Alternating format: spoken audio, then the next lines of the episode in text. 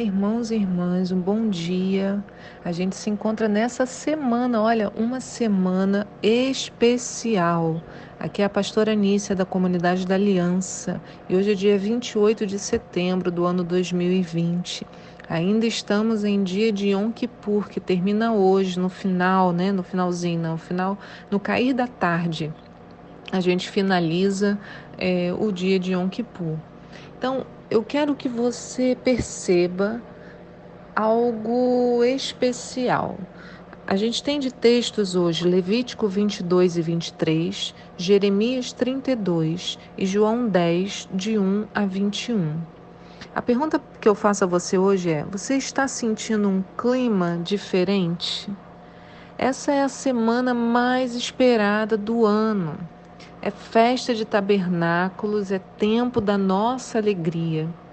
A gente conta agora entre o final do Yom Kippur até o dia da festa de tabernáculos, como a gente aprendeu no Shabat passado. Contamos cinco dias. E por que, que o clima mudou?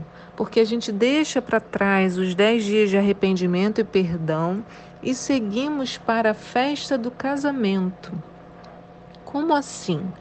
Bem, digamos que em Yom Kippur nos arrependemos dos nossos pecados, recebemos o sangue de Jesus sobre nós e agora, já limpos e purificados, estamos prontos para nos apresentar ao nosso noivo. A Bíblia compara a noiva como a igreja e o noivo como nosso Jesus. A igreja, quando eu digo, são todos aqueles que creem em Deus, em Jesus Cristo. Então, podemos agora com esse revestimento da purificação e do perdão dos pecados que encontramos em Yom Kippur, em Jesus, podemos adentrar a presença de Deus no Santo dos Santos. Aleluia! Então, estamos em uma nova semana temática, dias que antecedem a festa das cabanas, como ela também é conhecida na Bíblia, festa das tendas, festa dos tabernáculos, festa das cabanas. Eu vou explicar sobre ela ao longo desses dias e vou acrescentando outros textos ao nosso devocional diário, é, outros conhecimentos, vídeos, como a gente tem feito.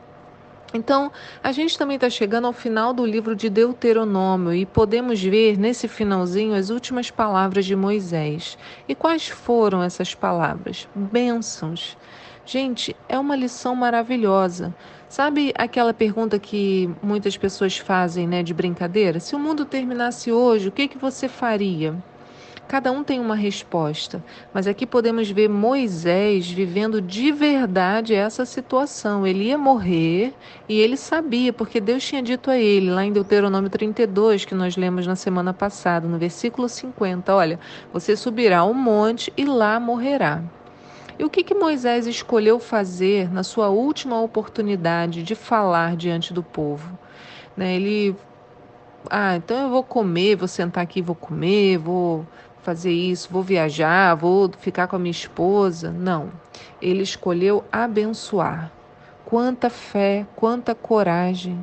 Diante da morte, Moisés escolheu refugiar-se no eterno Senhor. Como líder, Moisés deixou um legado. Ele não perdeu a oportunidade até o último momento de pôr a sua autoridade em prática.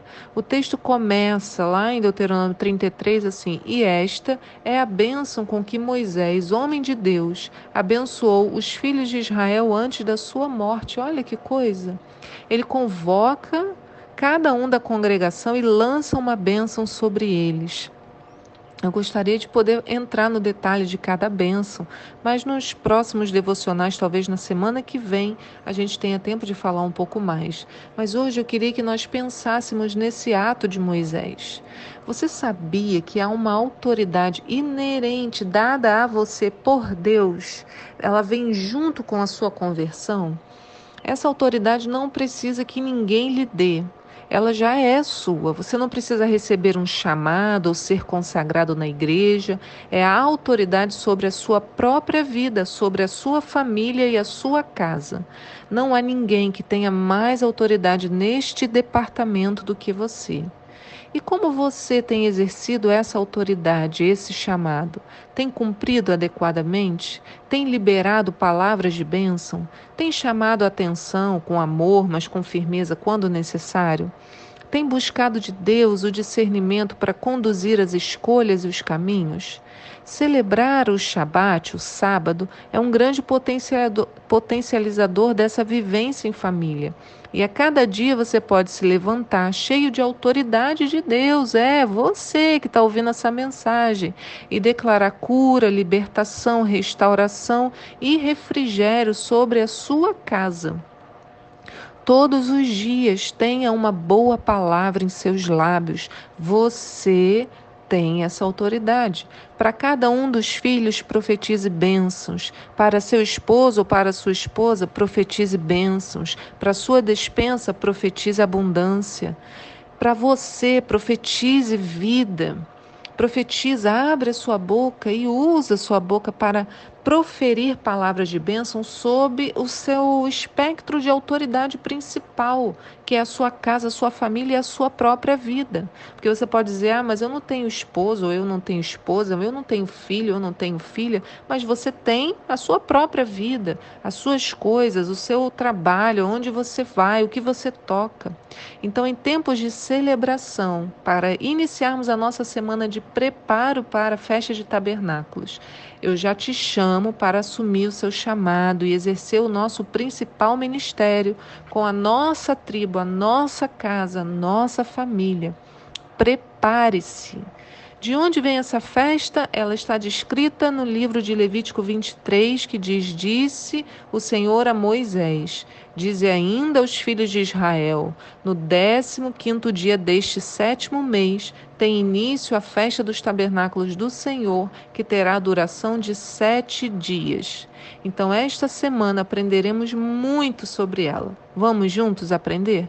Que o Senhor abençoe o seu dia, te prepare para as coisas que estão vindo. Parece assim, Deus está preparando, né? Olha quantas coisas maravilhosas temos experimentado como comunidade. O Senhor nos chama a uma experimentação que vem da unidade, da comunhão, do preparo para nós como muitas famílias, mas uma só igreja. Que o Senhor te abençoe e que essa palavra encontre uma terra boa no seu coração. Fique com o Senhor. Amém.